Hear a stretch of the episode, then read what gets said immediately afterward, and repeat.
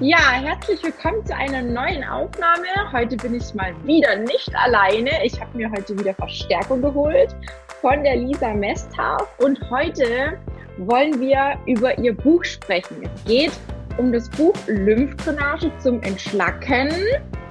Halt's mal für diejenigen, die bei YouTube sind, in die Kamera. Für alle anderen, die es über den Podcast anhören, ihr müsst es leider über den Link dann anschauen. Das ist ein ganz, ganz tolles Buch auch schön übersichtlich, also nicht so ein dicker, fetter Schinken, wo man Angst haben muss, oh Gott, da komme ich nie ans Ende. Und wie ihr seht, ich habe mir auch ganz, ganz viele Zettelchen reingemacht, weil ich wirklich ein paar Themen sehr, sehr spannend finde. Und ähm, ja, ich würde gerne einfach mal die Lisa bitten, dass sie sich selber vorstellt. Und wir wollen heute so über ein paar Themen aus dem Buch sprechen. Ich habe auch schon eine ganz, ganz für mich persönlich brennende Frage, wahrscheinlich was auch viele andere Patienten, sage ich jetzt mal, betrifft oder vielleicht interessiert, wer weiß, keine Ahnung, da kommen wir noch dazu. Und ja, ich würde einfach mal die Lisa bitten, sich vorzustellen. Hallo erstmal und schön, dass du da bist. Ja, hallo, schön, dass ich da sein kann. Ich freue mich total. Ähm, ja, ich bin Lisa Messers, du hast es schon gesagt. Ich bin ähm, vom Grundberuf her Physiotherapeutin, das habe ich vor irgendwie zehn Jahren mal gelernt, habe dann sämtliche Fortbildungen gemacht, die man so machen kann. Natürlich Lymphdrainage, aber auch manuelle Therapie, Osteopathie, den Heilpraktikerschein, alles Mögliche, was man so machen kann. Und ähm, habe aber gemerkt, dass ich nie so richtig glücklich war als Therapeutin in der Praxis, alle 20 Minuten einen neuen Patienten, für niemanden so richtig Zeit. Und ähm, ja, dann habe ich 2017 meinen Podcast ähm, ins Leben gerufen. Körperkunde heißt der und der beschäftigt sich komplett mit allem, was Gesundheit zu tun hat. Und zwar nicht mit Schulmedizin, sondern mit alternativer Medizin und Naturheilkunde. Und damit habe ich mir jetzt über die Zeit bis heute in den drei Jahren mein freies Leben aufgebaut und bin jetzt frei quasi, arbeite nur noch online, ähm, coache in meinem Coaching-Programm ein bisschen, bin ansonsten tatsächlich online unterwegs und äh, bereicher die Menschen mit gesundheitlichen Themen. Das ist mein Job und bin als Gesundheitscoach tätig und habe halt letztes Jahr dieses äh, wundervolle Buch geschrieben mit dem Riva Verlag zusammen über das Lymphsystem, einfach weil meine Videos über das Lymphsystem und zum Entschlacken, Entgiften und um halt das Problem mit der Lymphe loszuwerden. Quasi sind so gut geklickt, die Beiträge, dass der Rieber Verlag gesagt hat, darüber schreiben wir ein Buch. Und dann mhm. haben wir das gemacht und jetzt ist es draußen. Ja, ja. Total spannend, weil ähm, ja, also ich finde, ich, also ich habe den Podcast bisher nicht gekannt, werde ihn aber auch definitiv mal noch genauer unter die Lupe nehmen, weil schon allein der Name ist ja was, wo irgendwie doch ein bisschen aufmerksam macht, so Körperkunde, ja, um was geht's da? Geht's um Gesundheit? Geht's um den Körper? Geht's um tiefere Themen? Ja, das weiß man ja am Voraus nicht so richtig. Aber wie du schon sagst, sind ein paar Themen wohl der ein oder anderen Verlagsfirma da ins Auge gestoßen und so kam es auch zustande, dass du das Buch geschrieben hast. Wir hatten es ganz kurz vorher angesprochen, bevor wir hier gestartet sind. Ähm, ich finde es mega spannend, vor allem, weil du ja selber keine Lympherkrankung hast. Ne? Also das kam wirklich durch den Beruf und durch das, was du eben mit dem Podcast, dem YouTube-Kanal aufgebaut hast, sozusagen oder quasi zustande, wenn ich es richtig verstanden habe. Ne? Ja, genau. Also ich habe immer wieder Anfragen gekriegt von Lymphpatienten oder Lipödem-Patienten tatsächlich und kannst du mal darüber was machen? Und ich glaube, meine erste Folge, die ist schon mega alt, die heißt, ähm, hast du ein Lymphödem oder einfach dicke Beine? Also einfach ja. so dieser, dieser Unterschied, um das einfach auch mal zu sagen, weil so viele Menschen laufen da draußen rum, die haben keine Ahnung, dass sie eine Erkrankung haben. Manchmal ist es vielleicht auch besser, wenn man die Ahnung nicht hat. Aber ähm, manche denken halt immer, sie sind zu blöd abzunehmen oder sie sie ja. sind nicht richtig, wie sie sind. Und um da einfach auch die Unterscheidung zu machen, das war so die erste Folge. Und dann kamen immer, immer mehr Menschen und äh, also die das einfach interessiert hat und ähm, ja, die da immer weiter reingekommen sind. Ich habe auch beim Lippe dem Kongress letztes Jahr gesprochen. Dieses Jahr bin ich auch wieder dabei. Also es sind einfach so Sachen, die einfach ähm, ja das Thema, was einfach viele interessiert und es gibt wahnsinnig wenig Material und deswegen habe ich das ja. gemacht und äh, es läuft ganz gut. Ja, ja. Jetzt hast du es ja schon angesprochen, also hauptsächlich geht es ja in dem Buch um die Lymphe, um das Lymphsystem, auch wie man es selber eben behandelt, dass der ganze Lymphabfluss so ein bisschen auch mit ähm, positiv, sage ich jetzt mal, beeinflusst wird, dass sich das ja auch auf viele, viele andere Körperregionen und auch auf die Gesundheit massiv auswirken kann. Ähm, was mich jetzt noch interessieren würde, weil es gibt ja viele Lipödem-Patienten, die gar keine Lymphdrainage kriegen. Wie siehst du das? Also sagst du, es ist immer notwendig oder sagst du, ja, da muss man gucken oder sagst du, es reicht auch, wenn man sich vielleicht selber ähm, ab und zu behandelt? Wie stehst du dazu? Also was würdest du jetzt jemandem empfehlen, der zu dir kommt und sagt, ich habe ein reines Lipödem? Ja, tatsächlich ist da immer die Frage, wie die, wie die Symptome sind. Danach gucke ich. Also es ist mir wurscht, egal was irgendein Arzt sagt, was irgendeine Untersuchung ergeben hat. Es geht immer um den Menschen. Ähm, wie fühlt sich dein Bein an? Fühlt es sich fest, gestaut, so an, als wäre da so viel drin, was, was eigentlich raus muss? Oder hast du eher gar nicht unbedingt das Gefühl, sondern ein Problem mit deiner Optik einfach?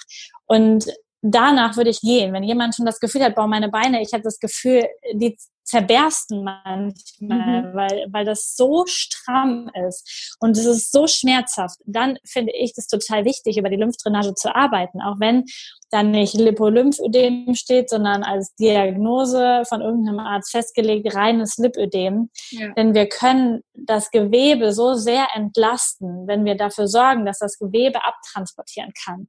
Und meistens liegt das Problem nicht in den Beinen, sondern es liegt im Bauchraum, dass das Ganze nicht abtransportiert und nicht abfließen kann. Und da können wir ja auch bei einem reinen diagnostizierten Lipödem totale Erleichterung schaffen bei Patientinnen, die einfach dieses krasse Gefühl in den Beinen haben. Ja, ja. Ich meine, du hast im Buch auch, ähm, auch das Thema Bauch mit angesprochen, auch wie man den selber behandeln kann. Mir ist dann eigentlich in dem Moment sofort eingefallen, ja, es ist bei mir tatsächlich so, dass ich tagsüber immer viel zu flach atme und dementsprechend wahrscheinlich auch da das ganze, dieser ganze Abfluss und dieser ganze Verlauf der, des Organismus ein bisschen mit ähm, ja, wie soll ich sagen, nicht ganz so perfekt arbeitet, wie es oder nicht so arbeitet, arbeiten kann, wie es könnte. So, ähm, was was empfiehlst du so grundsätzlich? Ich glaube, es gibt kaum eine Frau, die die richtig den ganzen Tag in den Bauch atmet. Also die meisten Frauen, das gehöre ich leider auch dazu und das schon seit klein auf. Ich kann mich nicht erinnern, dass ich, dass ich richtig tief atme. Ich habe auch, ich erwische mich auch ganz oft, dass ich manchmal so mach, ne? Also einfach so obwohl gar nichts ist, weil ich einfach so das Gefühl habe, ich brauche jetzt mal ein bisschen mehr Sauerstoff, weil ich so flach atme, weil ich nicht möchte, dass man meinen Bauch sieht, dass der sich wölbt, ja, wobei das ja eigentlich totaler Quatsch ist, weil bei den meisten sieht man ja da gar nichts groß. Ähm, ob der jetzt einen Zentimeter weiter rausgeht oder nicht, ganz ehrlich, ist ja Quatsch irgendwo. Was, was empfiehlst du da oder wie, wie gehst du mit der Thematik um, was den Atem angeht? Ich meine, du hast im Buch ja schon ein bisschen geschrieben, ich will nicht alles verraten, aber was gibt's da für einen mega guten Tipp, den du vielleicht so Frauen, die dazu neigen, so flach zu atmen, an die Hand geben könntest? Ja, tatsächlich, also der Tipp ist tatsächlich tief atmen. Und das ist aber genau das, was du sagst. Also es gibt so viele Frauen, die sich zu fett fühlen, die sich nicht gut fühlen, wie sie sind, die immer mit eingezogenem Bauch rumlaufen, die immer angespannt sind, die immer so einen inneren Krampf haben. Und dann kann weder der Darm richtig arbeiten, noch das Zwerchfell. Und das Zwerchfell als unser großer Atemmuskel, der ist einfach hauptverantwortlich dafür, dass diese Lymphflüssigkeit aus den Beinen hochgeht und hochgesogen wird quasi durch diese diese Atmung. Und wenn wir das Zwerchfell nicht benutzen und nur hier oben über die Brust so ganz leicht ein- und ausatmen, ja. dann passiert dieser Mechanismus nicht. Und wir haben ein totales Problem auch venös. Also unsere Venen können nicht gut arbeiten, unser Lymphsystem kann nicht gut arbeiten, der Darm arbeitet nicht gut. Es ist wirklich so eine ganze Kette, die da dran hängt. Und deswegen kann ich nur empfehlen, wenn jemand damit ein Problem hat, tief einzuatmen, sich wirklich immer wieder am Tag Zeit zu nehmen. Meinetwegen auf der Toilette oder dann, wenn einen keiner sieht oder am Schreibtisch, wenn man den Tisch vor sich hat und auch keiner so richtig gucken kann, dann wirklich tief ein- und ausatmen oder in der Mittagspause eine Runde gehen und dann mal wirklich den Bauch hängen lassen und tief atmen. Denn das sorgt dafür, dass das System richtig gut arbeiten kann. Und wir brauchen unseren Atem einfach, und zwar den, der richtig tief auch in den Bauch geht. Ja, ja. Das mit der Toilette kommt mir ein bisschen bekannt vor. Das empfehle ich auch ganz oft, wenn man so bei der Arbeit oder so mal kurz äh, Pause braucht und denkt, boah, die regen mich alle auf oder was ist das heute für ein blöder Tag? Ich brauche mal kurz Abstand. Ne? Dann empfehle ich auch immer mehr oder weniger auf die Toilette zu gehen, weil das so der einzige Ort ist, wo man so für sich ist, alleine ist. Ähm, ist natürlich jetzt zum Tiefatmen nicht so ganz die perfekte Luft, sage ich jetzt mal. Also ich denke, so der Tipp mit der Mittagspause ist auf jeden Fall mega gut. Das sage ich auch ganz oft wenn es geht, so viel es geht, bewegen und wenn es nur ein kleiner Spaziergang um den Block ist, auch nach dem Essen nochmal kurz einen kleinen Verdauungsspaziergang machen, ja, das bringt, bringt auch der Psyche, finde ich, ganz viel. Und dieses, also ich habe das ganz oft am Anfang gehabt, dass ich mit diesem, mit diesem Völlegefühl nach dem Essen, auch wenn ich nur eine Kleinigkeit gegessen habe, gar nicht klargekommen bin. Und ich finde, da ist so ein kleiner Spaziergang, wo man einfach weiß, okay, ich habe mich jetzt ein bisschen bewegt, so, ähm, glaube ich, ganz, ganz hilfreich. Ich weiß nicht, ähm, du damit auch schon Erfahrung gemacht hast oder was du sonst so, was du so in deinen Alltag integrierst. Vielleicht kannst du uns ja mal so einen Beispieltag auch nennen, was du so dir Gutes tust, so tagsüber. Ja, also definitiv gehört bei mir morgens immer dazu, dass ich erstmal trinke. Also Mundpflege kommt vorweg, Öl ziehen aus dem Ayurveda, Zungenschaben und so etwas, um die Giftstoffe ja. rauszubringen. Und dann trinke ich Wasser. Und zwar mindestens zwei große 04 Gläser Wasser um erstmal den Körper, den Darm zu hydrieren. Wir haben dann ein paar Stunden äh, geschwitzt, aber kein Wasser aufgenommen und es ist so wichtig, den Körper zu spülen. Das ja. ist wirklich so die Dusche von innen morgens. Dann mache ich Sport. Und zwar immer abwechselnd. Entweder mache ich so äh, Krafttraining mit Eigengewichtsübungen, so Liegestütze und so ein Zeug, oder ich mache Yoga, immer abwechselnd. Einen Tag so, einen Tag so, einen Tag die Woche mache ich Pause. Mhm. Und es ist mir egal und das ist auch nicht Bedingung, dass das, wie lang das geht. Also manchmal mache ich zehn Minuten, dann mache ich einen Haken dran, manchmal mache ich mit Freude 30 Minuten, manchmal nehme ich mir auch zehn Minuten vor und mache eine Stunde. Aber Hauptsache, ich mache etwas. Ähm, ja. Das finde ich mega wichtig. Und danach gehe ich in meine Meditation. Also danach ist wirklich Zeit, von innen den Geist zu pflegen und da was ja. zu machen. Und für mich ist es auch, ist auch ein richtig wichtiger Teil, dass ich bis mittags nichts esse. Also ich bin Intervallfaster. Das ist ja so ein, jetzt auch ein sehr ja. modernes Wort. Aber ich esse tatsächlich vormittags nichts ähm, und ähm, trinke halt viel Wasser, vielleicht mal irgendwie einen Matcha Latte mit Hafermilch oder so, aber also nichts, was meinen Blutzuckerspiegel groß bewegt. Und dann esse ich mittags eine ausgewogene Mahlzeit und da achte ich tatsächlich auch drauf, keine Entzündungsstoffe zu mir zu nehmen. Du hast vorher gefragt, nein, ich habe kein diagnostiziertes Lipödem oder Lymphödem, aber mhm. ich neige schon von meinem Persönlichkeitstyp her zu Wassereinlagerung. Also wenn ich im Zyklus kurz vor der Periode bin, dann wiege ich schon mal zwei, drei Kilo mehr und merke es auch, dass ich Wassereinlagerungen habe. Und das ist wesentlich besser, seit ich alle Nahrungsmittel meide, die Entzündungen im Körper fördern. Das heißt, ich esse tatsächlich, jetzt können sich alle nochmal festhalten, vegan, zucker- und glutenfrei, ähm, weil das einfach die Ernährung ist, die meinem Körper richtig gut tut. Ja. Und das ist so bis Mittag schon mal so das, wo ich mir richtig gut tue. Und meistens gehe ich auch mittags noch mal eine Runde raus oder bewege mich anderweitig. Ich habe noch mal so einen zweiten Bewegungsblock. Der ist manchmal wirklich nur zehn Minuten, manchmal auch eine Stunde. Das kommt wirklich drauf an, wie viel Lust und wie das Wetter ist so. Mhm. Bevor ich dann wieder an den Schreibtisch gehe oder Social Media mache oder so. Genau. Aber da, das sind so die Hauptpunkte für mich einfach. Ja. Und wie lässt du den Abend dann ausklingen? Gibt es da auch irgendwie ein Ritual oder was, wo du dir, wo du dich, weiß ich nicht, vielleicht bereitest du dich für den nächsten Tag vor oder lässt du, lässt du so das alles nochmal Revue passieren? Was gibt's da so? Weil ich glaube, also auch meine, von meinen Klienten weiß ich halt, dass die oftmals abends die Hauptproblematik haben, auch mit dem Essen. Ja, also ich nehme mich da nicht aus. Bei mir ist es auch äh, früher ganz arg schlimm gewesen, aufgrund der Essstörung, weil ich ja auch eine Essstörung hatte. Ähm, wie oder was machst du abends, um, um sowas vorzubeugen? Da kommt ja oftmals so die Langeweile hoch und der Tag kommt so und dann merkt man vielleicht, oh Gott, das ein oder andere habe ich nicht geschafft, dann hat man vielleicht ein schlechtes Gewissen. Was empfiehlst du da was kannst du dir da Gutes tun? Ja, also ich kenne diese Abendessen-Problematik tatsächlich auch, ähm, ähm, vor allen Dingen von früher. Also ich hatte dann, als ich noch gearbeitet habe, immer so krass dieses Bedürfnis, mich zu belohnen für den anstrengenden Tag oder auch die Leere zu füllen, wenn ich dachte, das war nicht gut genug, was ich heute getan habe, es war nicht genug. Ja. Und das ist mittlerweile deutlich besser. Ich esse abends ziemlich wenig. Also es gibt Abende wie gestern, da waren wir mit Freunden essen, da esse ich natürlich das, was ich essen kann, so nach dem Motto. Ja, ja. Ähm, aber ansonsten kann, ist es oft, dass ich abends einfach nur noch was sehr leicht verdauliches, rohes esse oder ähm, einen, tatsächlich einen Shake trinke auch oder irgendetwas, was wirklich nicht mehr viel Volumen hat, weil ich merke das richtig, wenn ich abends viel esse, fühle ich mich richtig ätzend auch und ich kann ja. nicht gut schlafen. Also äh, möglichst leicht ähm, esse ich abends und auch möglichst früh. Und dann habe ich abends auch noch meine Routine. Also ab 21, nee, ab 21 oder ab 21 Uhr geht mein Handy aus wieder. Ich kann auf keine Apps zugreifen und so. Also es geht morgens erst um nach 10 an und um 21 Uhr habe ich das eingestellt. Dann kann ich nirgendwo mhm. mehr drauf kein Facebook, kein Instagram. Das heißt, ab 21 Uhr ist nochmal eine Zeit für mich, wo ich am besten nochmal meditiere, wo ich journal, wo ich so den Tag ausklingen lasse, ähm, wo ich mich mit meinem Partner unterhalte, aber wirklich einfach hier im Moment bin.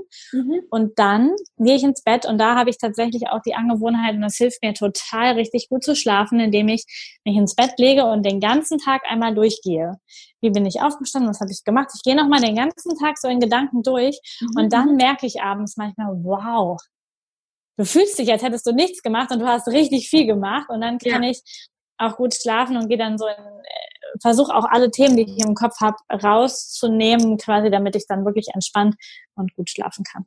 Ja, mega gut. Ich finde es auch ganz äh, gut jetzt, dass du auch das Thema Essen nochmal angesprochen hast. Das ist ja auch so eine, so eine ganz, ganz heiße Diskussion was ist denn heutzutage noch gesund? Ähm, ist es ketogen, ja, wo man sich natürlich äh, viel, viel tierische Produkte auch, äh, sage ich jetzt mal, ich will nichts Böses sagen, aber mhm. mein Fall wäre es jetzt auch nicht. Aber auch vegan finde ich sehr, sehr schwierig. Also ich ernähre mich auch schon seit langer, langer Zeit. Also ist jetzt auch schon einige Wochen, Monate, wo ich, ähm, ich würde jetzt sagen, nicht komplett auf Fleisch verzichte, aber schon sehr stark eingeschränkt habe. Also wirklich nur, wenn wir essen gehen oder wenn sich halt nicht vermeiden lässt. Ne? Und das ist ja auch, glaube ich, bei so Extremitäten wie Ketogen oder Vegan ähm, immer das Problem, wenn man halt außerhalb essen geht. Ne? Nicht in jeder Stadt, in jedem Dorf, also ich wohne sehr ländlich, hier würdest du keine, keine Gaststätte finden, ähm, bei der du was Veganes kriegst. Also ich, ich weiß hier ein, ein einziges, eine einzige Gaststätte, die bietet zwei vegane ähm, und zwei vegetarische Gerichte an. Und der Rest ist halt ne, mit Fleisch und viel Nudeln, wo wir jetzt auch beim Thema glutenfrei sind, ist schwierig. Ich weiß nicht, äh, wie es bei dir ist, was du für Erfahrungen gemacht hast. Ich denke einfach, dass sich jemand, ähm, der, weiß ich nicht, in, einem, in einer größeren Stadt wohnt, wahrscheinlich da leichter tut mit der Umstellung. Weil hier auf so ländlichen Gegenden ist es echt schwierig. Was, was, was isst du dann, wenn, wenn du keine Ausweichmöglichkeit hast? Sagst du dann, nö, ich esse aus Prinzip nichts? Oder ja, tatsächlich. Also, ja, ich meine, man kriegt immer irgendwo was. Also, und wenn es eine Pommes mit Ketchup ist, ja, ist auch vegan. Zwar nicht perfekt und gesund, aber es ist vegan. Also, ich habe echt, echt, echt viele Darmtests und Bluttests mit meinen Patienten betreut. Und mhm. ich kann sagen, dass wenn Nahrungsmittel Entzündungen fördern, Darmentzündungen fördern, wenn irgendwo was da ist, wenn der Körper allergisch reagiert auf irgendwelche Lebensmittel, dann sind es tierischen Produkte. Ja. Also dann ist ja. immer der Ausschlag auf Milch oder auf Gluten oder auf Fleischsorten oder auf Käse.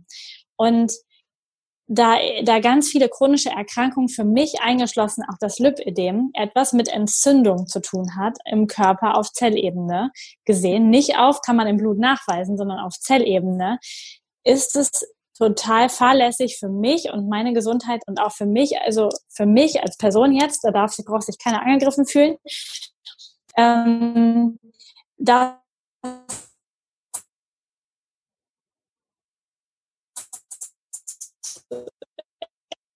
Jetzt hängt irgendwie. Also ich merke wirklich, wie bei der Interesse-Programm guckt, ich habe nichts anhängen. Kannst du, kann, ja, das war jetzt komplett. Ah, okay. das war zwar langsam. Für, ich habe noch mitgekriegt für dich persönlich, da soll sich niemand angegriffen fühlen und dann war es irgendwie total verzerrt und dann kam alles auf einmal. Okay, also für mich persönlich, also braucht sich niemand angegriffen fühlen, ist es tatsächlich so, dass tierische Produkte und Gluten und Zucker die hauptentzündungsfördernden Lebensmittel in unserem Körper sind. Und ich kann jeden mal einladen, ihr könnt auch mal auf mein Instagram-Profil gucken. Ich habe da Bilder, wie ich vorher aussah, wie ich jetzt aussehe. Es ist ein kompletter Unterschied, wie mein Körper auch von der Körperform aussieht. Und ich habe tatsächlich auch in meinem Programm relativ viele Lipödem-Patientinnen, die einfach beschreiben, es ist einfach krass. Auf einmal gehen diese Fettwulste an den Beinen weg, so diese, diese krasse Form einfach. Und ja. es wird besser. Und deswegen ähm, ja, ich esse das und ich esse es tatsächlich auch, so krass ich das für alle anhören mag, ohne Ausnahme. Also natürlich, wenn ich jetzt irgendwo bin, gestern waren wir bei einem so asiatisch war das, das ist natürlich easy. Da weiß ich aber nicht hundertprozentig, ob die in die Soße keinen Zucker reinmachen. Also da mache ich jetzt keinen Aufstand so.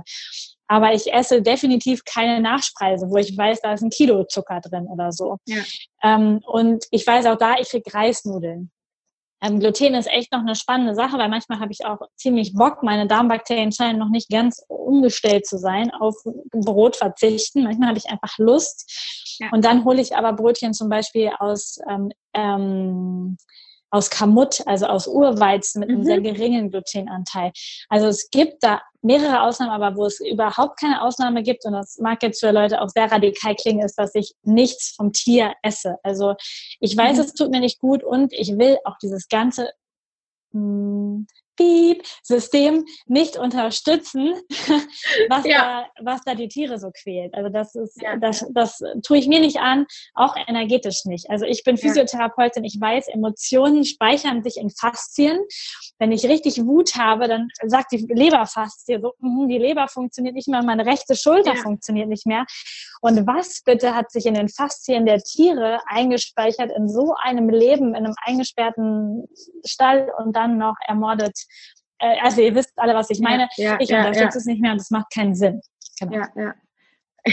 Jetzt sind wir zwar komplett vom Buch und vom Thema abgeschweift, aber ich finde es trotzdem sehr, sehr spannend, weil nicht alle das so sehen und weil viele noch nicht an dem Punkt sind. Auch ich habe da lange, lange Zeit dafür gebraucht und wie gesagt, ich, ich taste mich da auch so ein bisschen ran, ähm, ernähre mich eigentlich hauptsächlich schon vegetarisch, weil ich einfach auch merke, wie du sagst, mir geht's tatsächlich besser. Diese Entzündungen, ich kann es zu 100 Prozent bestätigen. Esse ich Milch, ich, bei mir gibt's schon seit, lass mich lügen, zwei Jahren keine richtige Milch mehr. Also diese Haarmilch, diese Kuhmilch gibt's bei mir nicht mehr. Ich habe hier alle möglichen Milchs im Kühlschrank stehen, von Hafermilch über Cashewmilch habe ich mir heute geholt.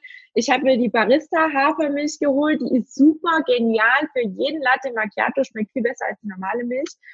Es ist natürlich auch ein bisschen die Geschmackssache, eine Umgewöhnung. Aber was mich jetzt einfach, ich meine, das ist, das ist jetzt eine persönliche Sache, sage ich jetzt mal, wo du einfach für dich gesagt hast, okay, ich ernähre mich so. Aber was sagst du zu Menschen? Ich meine, auch in dem Lipidem-Kongress waren ja einige, die ketogen sich ernähren und auch behaupten, sie haben dadurch das Lipidem wegbekommen. Was, wie, wie kannst du dir das erklären? Also diesen Erfolg von den Leuten, die tatsächlich mit Lipidem und ketogene Ernährung so einen krassen Unterschied oder einen Erfolg oder was auch immer, eine Veränderung ähm, erzielt haben. Wie, wie, wie passt das zusammen? Weil es ist ja auch was ganz Extremes, aber in die komplett andere Richtung. Ja, also da glaube ich, dass also die beiden Überschneidungen in dem, was ich empfehle und was die empfehlen, ist ja kein Getreide, kein Zucker. Das ist die Überschneidung. Und wenn wir uns ähm, tatsächlich anschauen, wie, also ich gehe jetzt nochmal auf die Tiere zurück, wie man Tiere möglichst schnell richtig fett bekommt, dann mhm. bekommt man die mit richtig zuckerhaltigem Getreide oder mit, mit, mit so Bomben. Richtig schnell, richtig dick. So. Mhm. Und weil das auch im Körper diese, diese Gewebsvermehrung macht, das alles. Das heißt, diesen kompletten Teil, da sind wir uns einig, das nehmen die weg. Ist auch mhm. raus. Und ja. wenn die Entzündung im Körper und im Darm bei den Menschen eher von Gluten und von ähm, von Zucker kommen, dann nehmen sie sich einen großen Teil weg. Also ich sage immer, wir werden nicht krank, wenn unser Gesundheitsfass nur halb voll ist. Wir werden halt krank, wenn es überläuft oben. Ja. Und wenn Zucker und Gluten weg schon mein Gesundheitsfass so weit runterbringen und ich vielleicht dann noch ein bisschen Sport mache und ähm, meditiere und so, dann kann das so weit runtergehen, dass auch meine Erkrankung komplett verschwindet, obwohl ich noch die anderen Stoffe habe die, mhm. da, die da drin sind. Mhm. Und ich glaube, dass es tatsächlich, dass das der Knackpunkt ist, einen Weg zu finden. Und es gibt Menschen, und das sehe ich bei den Darmtests auch immer wieder, die haben eher eine Bakterienveranlagung im Darm, um Proteine zu verdauen. Und es gibt Menschen, die eher eine Veranlagung haben, Kohlenhydrate zu verdauen. Ja, und ja. deswegen ist auch jede Ernährungsempfehlung nicht für jeden Menschen direkt richtig gut. Das sage ich und, auch immer. Ja. Genau. Ja. Und im Buch empfehle ich ja eine basenüberschüssige Ernährung, ja. also Basen zu machen. Und da sind in der Liste, die hinten abgedruckt ist, ähm, sind Sehr tatsächlich geil, alle Lebensmittel drin. Also auch Fleisch und sowas ist auch mit drin. Ähm, und es zeigt aber einfach, wie viel man davon essen sollte, damit es gut ist. So. Und dann kann ja, ja, jeder entscheiden, ob er manches noch ein, zwei Mal die Woche essen will oder ob er sagt, nee, ich versuch's mal radikal und ähm, teste das ja. einfach aus ja. dann. Genau. Was mich immer so ein bisschen äh, gerade beim Thema Ernährung, also ich bin auch völlig bei dir, ich bin auch äh, Basenüberschuss definitiv gut. Habe ich auch eine Liste auf meiner Homepage, die sich jeder kostenfrei runterladen kann, weil ich es einfach wichtig finde, auch das zu wissen. Ähm, es gibt sicherlich noch ausführlichere Listen. Ja, deine, bei dir sind auch sehr, sehr viele Dinge mit dabei. Ich habe jetzt nichts verglichen, aber es sind noch mal einige mehr mit dabei wahrscheinlich. Ähm, was, was ich halt immer wieder die Diskussion habe, ist mit dem, mit diesen Zuckerschwankungen. Und wenn man sich vegetarisch oder vegan ernährt, denken ja viele, oh, die essen total viel Nudeln, die essen total viel Reis, die essen total viel Obst. Da, da fährt der Zucker Achterbahn. Ähm, und wenn man ketogen sich ernährt, dann hat man ja diese, diese Zuckerschwankungen nicht. Und viele berichten dann halt auch, also ich bin ja selber auch Diabetiker Typ 1, deswegen kann ich das auch mega gut nachvollziehen. Ich sehe, wie meine Werte ansteigen, sobald ich irgendwas gegessen habe mit Kohlenhydraten. Es muss nicht mal der pure Zucker sein, es reicht auch schon, ne, auch die Glasnudeln würden, ähm, würden meinen Zucker ansteigen lassen. Was sind da so deine Erfahrungen? Also ich meine, es ist ja eigentlich, kann man sich abstreiten, wenn man ketogen ernährt sich, dann hat man weniger Zuckerschwankungen.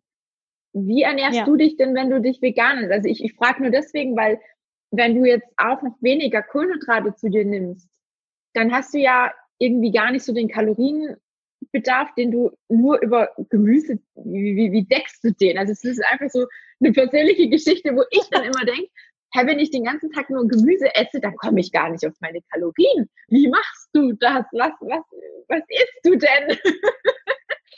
Also ich esse auf jeden Fall so gut, dass ich gerade nicht mit Stolz berichten kann, dass ich bei meinem Abnehmkurs die Beste in der, in der Runde bin, sondern eher wieder ein paar Kilo zugenommen habe. Also ähm, heute zum Beispiel haben wir zum Mittagessen bunten Quinoa gegessen. Das war so die, das Pseudogetreide dabei. Ja.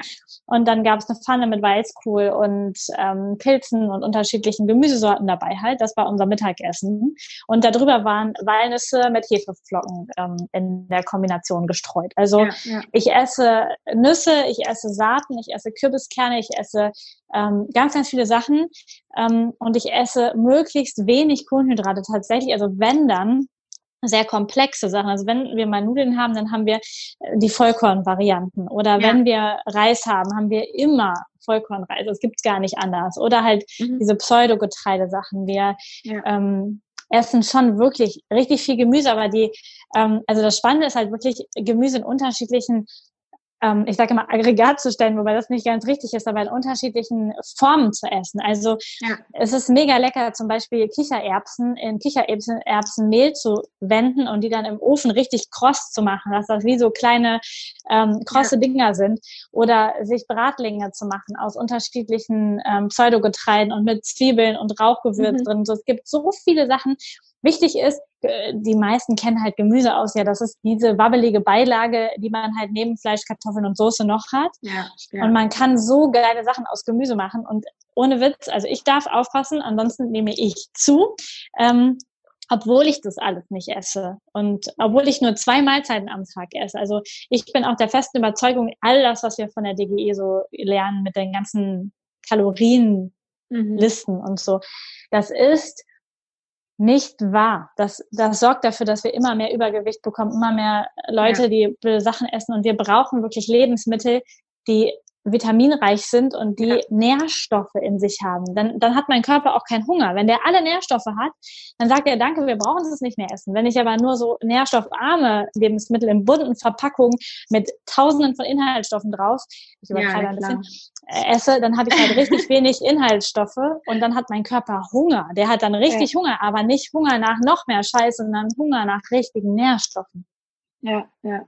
Gut, es ist halt auch echt in Deutschland, ich glaube, wenn man da so Richtung, weiß ich nicht, Bali oder sonst wie wohnt, aber wo auch dieses Ayurvedische ähm, sehr viel und eigentlich fast nur vorhanden ist, dann ernährt man sich, glaube ich, schon nochmal anders wie jetzt in Deutschland, weil das Obst und Gemüse ist halt hier einfach nicht das, was es sein sollte, weil viele Dinge importiert werden. Da sind die Nährstoffe nicht so vorhanden, ähm, wie sie vorhanden sein könnten, wenn sie wirklich an dem Ort gepflückt werden würden, wo sie auch reif an der Staude oder aus dem Boden oder keine Ahnung woher gezogen werden.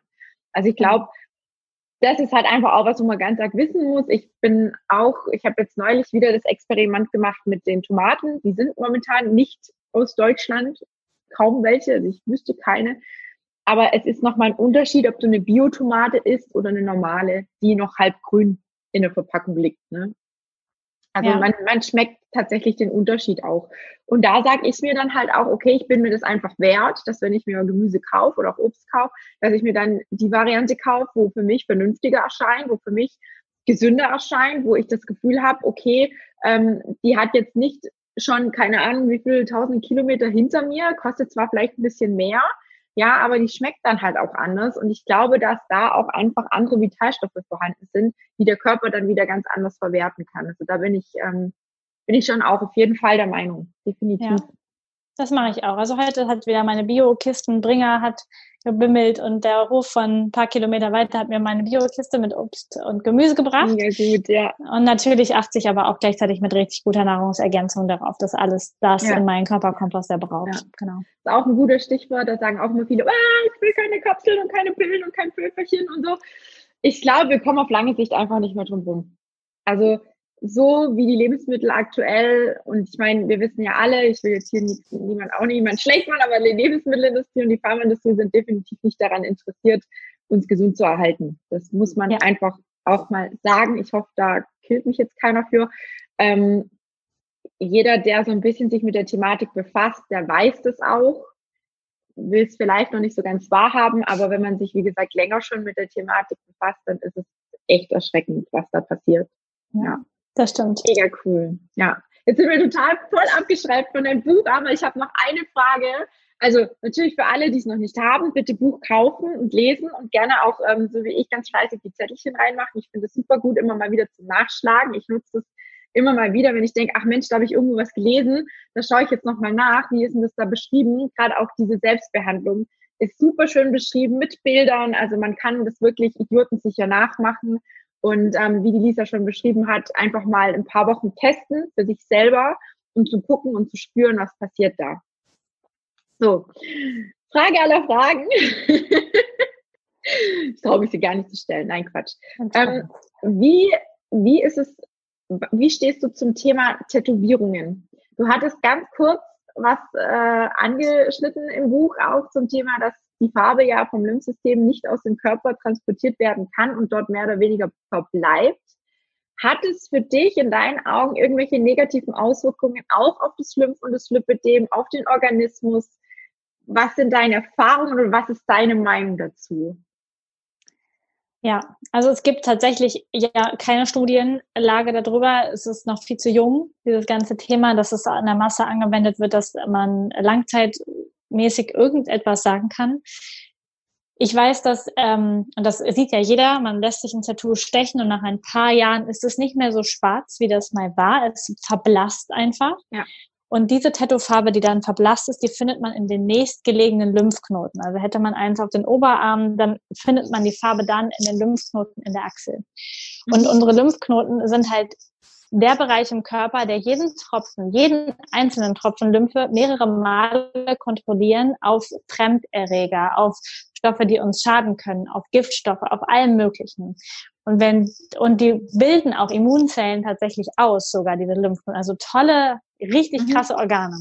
Und wenn die total verschlackt sind mit Tattoofarbe, dann können die ihre Arbeit in mein, also in meinem Verständnis, in meinem logischen Menschenverstand einfach nicht mehr so gut machen. Weil wie sollen mhm. denn da zwischen den ganzen schwarzen Pigmenten das durchkommen? Und die Lymphknoten entscheiden auch, die Farbe ist zu giftig, um sie weiterzulassen. Und ich glaube, das ist ein Punkt, der uns oder vielen tätowierten Menschen das Leben gerettet hat. Denn wenn das Lymphsystem sagen würde, ja, ist kein Problem und das einfach ins Blut weiterleiten würde, dann hätten wir ein großes Problem quasi im mhm. Körper, weil unser Gehirn vergiften will alles Mögliche. Das heißt, unser Lymphsystem sagt, okay, ich lager die hier ein. Ich mache wie so eine kleine Giftmülldeponie hier. Und dann können aber die Lymphknoten nicht mehr so gut arbeiten, in meinem mhm. Verständnis. Mhm. Ich rede nicht von einem kleinen Delfin rechts über dem Fußknöchel oder so, ja. Also da, da sind wir uns einig. Das wird ja. irgendwie nichts bringen. Aber wenn jemand den ganzen Arm voll tätowiert hat und das halbe Bein und vielleicht noch den ganzen Körper, dann macht es einen Unterschied ähm, bei uns im Körper. Und es gibt keine gesunde Tattoofarbe, keine biologisch abbaubare Tattoofarbe, weil dann wird es ja sofort wieder verschwinden. Macht ja auch keinen ja. Sinn. Also von daher, ähm, ja, es kann ja jeder entscheiden ähm, ob er das machen möchte. Ich finde Tattoos auch bei vielen Menschen sehr schick. Ich habe selbst keins, aber da steht wieder mein Wert, also ähm, mein Wert Gesundheit steht halt bei mir so hoch, dass ähm, so ein schönes Tattoo, was es nicht bringt. Ich habe so goldene Glitzer-Tattoos, die man so mit Wasser aufmachen kann und die dann nach zwei Tagen wieder okay. aufgehen. ja. Also ich, ich frage das auch aus dem Grund, weil ich habe Tattoos. Ähm, und natürlich ist da, man hat oftmals schon Videos gesehen, na, wie die Lymphe ausschauen und so und dass die dann natürlich nicht mehr so dolle, äh, also dass sie schwarz einfach sind. Ne? Man ist aber natürlich auch wie bei allem, denkt man so, ja, mir geht's ja noch gut. Ne? Dieses ähm, wie wir es ganz, ganz, ganz am Anfang, bevor wir angefangen haben, auch mit der Aufnahme besprochen haben, dieses Präventiv, einfach diese Geschichte auch mit dem Entschlacken, mit der Lymphdrainage selber ähm, zu machen, dass es einfach was ist, wo man sich zwei, dreimal die Woche gönnen sollte, meinetwegen auch jeden Tag, wenn man das schafft, unterzubringen, weil es einfach das Immunsystem unterstützt und die ganze Geschichte drumherum. Wir hatten es jetzt gerade, was die, was die Lymphknoten alles machen. Ne? Ähm, und man ist immer so ein bisschen am Hin und Her, ja, weil, wie du sagst, manche schauen echt schick aus. Ich bereue meine jetzt bisher noch nicht, um Gottes Willen. Ich habe auch kein Delfin, ich sag's, sag's mal dazu.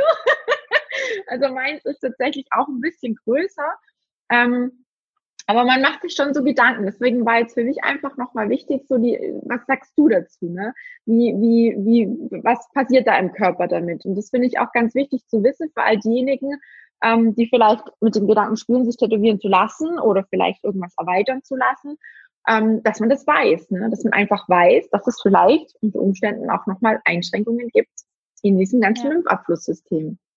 Ja. ja, und das ist so wichtig für unser Immunsystem und für die Gesamtgesundheit. Also vielleicht wissen das die meisten immer, wenn man zum Beispiel als Frau einen Brustkrebs hat, dann verhindern die Lymphknoten in der Achsel, dass dieser Tumor streut.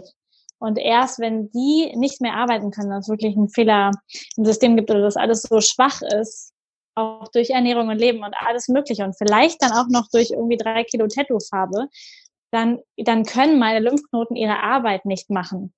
Und dann wird auf einmal das harmlose Tattoo zu einem Problem. Wenn ich ansonsten gut ernähre, mich bewege, alles ist tippitoppi, dann warum nicht ein Tattoo haben? So. Also es geht, geht wieder um dieses Gesundheitsfass. Mhm. Sorgt das Tattoo dafür, dass dein Gesundheitsfass in dem Moment überläuft oder machst du ganz viele Sachen, Yoga, Meditation, Bewegung, gute Ernährung, bla bla bla, dass dein Fass ganz tief ist und dann macht das bisschen für das Tattoo macht auch keinen Ausschlag. Aber die meisten haben halt Tattoo und Stress und ernähren sich beschissen und machen und das und, noch. und rauchen. genau, also und färben sich die Haare und ja. ähm, neben Kosmetik mit richtig viel Erdöl und richtig viel ähm, ja. künstlichen Duftstoffen. Und dann wird's halt irgendwann echt doof und dann wundern wir uns, warum wir irgendwann krank sind. Und da brauchen wir uns eigentlich nicht wundern. Ja, ja, ja. Also ich bin auch immer so der Meinung, es gibt nicht den perfekten Weg. Es gibt auch es gibt so viele Leute, die, die gesund sind. Also wir haben auch äh, im Bekanntenkreis einen, der ist wirklich so super sportlich, so extrem diszipliniert gewesen, geht eines Morgens laufen und fällt im Wald tot um. Ja, man weiß bis heute nicht, was passiert ist. Der hat nicht getrunken, der hat nicht geraucht, der hat sich gesund ernährt, ja, der, der hat wirklich auf seinen Körper geachtet und, und hat auch meditiert und alles, hat keinen stressigen Job ge gehabt. Das, also man kann es sich manchmal nicht erklären. Aber wie du sagst, diverse Dinge, die wir beeinflussen können, sollten wir trotzdem beeinflussen und nicht alles auf die leichte Schulter nehmen und sagen, ja, ja, bei anderen geht's auch gut, dann wird es bei mir auch so sein. Weil ich glaube, das ist das Einzigste, was wir aktiv beeinflussen können. Thema Ernährung, dieses Thema auch mit der Selbstliebe, Selbstbehandlung, Selbstakzeptanz, Selbstfürsorge, was auch immer alles dazugehört, finde ich, ein ganz, ganz großes, weites Thema und wird auch immer wieder bei mir auch im Coaching mit angesprochen, weil ich bei vielen da wirklich einen Zahn erwische, der dann auch anfängt weh zu tun. Also es ist ganz oft ähm, wirklich so, dass viele einfach nur noch funktionieren und von Tag zu Tag hangeln, aber gar nicht mehr so richtig leben können. Dann kommt das Lipidem noch dazu, dann heißt es ja, sie müssen halt dies und das und jenes mehr machen und weniger essen und so, funktioniert alles nicht und dann lässt man sich mehr oder weniger vielleicht sogar noch mehr gehen, weil man einfach nicht mehr weiß, was man tun soll. Ja, also es ist schon, ja, manchmal schwierig, da die Leute auch in die richtige Richtung zu führen, weil sie einfach so viel Mist schon erlebt haben. Ja. Also das sind so meine Erfahrungen. Ja. Ja. Ja, Lisa, gibt's noch irgendwas, wo du gerne noch ansprechen möchtest zum Buch, zu dir, egal was, wo du so als Abschluss den Menschen da draußen mitgeben möchtest, die die, die Folge jetzt ansehen. Ja, vielleicht noch so einen kurzen Abschlusssatz. Es ist einfach ähm, zu keinem Zeitpunkt zu spät, die Verantwortung für die eigene Gesundheit zu übernehmen. Und selbst wenn du es bis heute Mittag oder wann auch immer du den Podcast hast, nicht getan hast, dann nimm das einfach als Aufforderung und nimm ab jetzt einfach die Verantwortung in die Hand, weil weder dein Arzt noch dein Therapeut noch die Autorin von diesem wundervollen Buch äh, noch irgendjemand, der einen Podcast macht, hilft dir, macht dich gesund oder ist verantwortlich dafür, was mit dir passiert. Nee, du bist es. Du nimmst die Tabletten, du machst die Lymphdrainage, du machst den Sport, du äh, steckst dir das Essen in den Mund. Ja. Das ist nicht unsere Gesellschaft, also nicht die Regierung. Niemand ist schuld, schuld sowieso nicht. Niemand ist verantwortlich für deine Gesundheit außer du. Und ich lade dich herzlich ein, einfach ab heute in Liebe für dich die Verantwortung zu übernehmen und äh, jede Entscheidung bewusst für deine Gesundheit zu treffen oder manchmal auch nicht, aber das ganz bewusst zu machen und nicht die Augen zuzumachen und zu sagen, ich sehe das alles nicht und dann passiert mir auch nichts, sondern einfach da mit ganz viel Bewusstsein reinzugehen. Und das würde ich mir einfach so sehr mehr wünschen. Und wenn da jemand ganz viele Arschtritte für braucht, es gibt über 200 Folgen Körperkunde, könnt euch jeden Tag eine neue reintun. ich wollte gerade sagen, ihr könnt euch jeden Tag einen neuen abholen. genau. Ja, also ich werde es auf jeden Fall machen ähm, und ich bedanke mich ganz herzlich auch für deine Offenheit, für deine Ehrlichkeit, auch für die persönlichen Geschichten, Ansichtsweisen zu Themen, die jetzt vielleicht nicht so viel mit dem Buch zu tun hatten, wobei ja Ernährung ja auch mit äh, beschrieben ist. Von dem her glaube ich, war es auch ganz okay, dass wir da kurz abgeschweift sind. Mir hat es mega viel Spaß gemacht. Ich finde es immer super schön, sich auch mit anderen Coaches und anderen Menschen in dem Bereich oder die sich in dem Bereich auskennen, auch auszutauschen. Und ich glaube, wir haben echt mega viele Dinge angesprochen, die für viele auch ganz interessant waren oder interessant sein könnten. Und ähm, ja, wenn dir jetzt die Folge gefallen hat ähm, und du, wie gesagt, noch nicht in die Selbstverantwortung gekommen bist, dann darfst du das gerne tun. Und ansonsten ähm, gerne der Lisa als, äh, oder über den Podcast oder über die YouTube-Geschichte folgen. Ähm, ich werde ich werd auch das Buch nochmal drunter verlinken. Ähm, und ansonsten Daumen hoch für meinen Kanal. Gerne auch wieder abonnieren und gerne auch liken und teilen, so ähm, dass, dass wir einfach auch der Lisa ihr Buch ein bisschen verbreiten können und somit auch nochmal ganz vielen Menschen in die Selbstverantwortung helfen. In diesem Sinne, vielen Dank, Lisa, dass du da warst. Danke dir.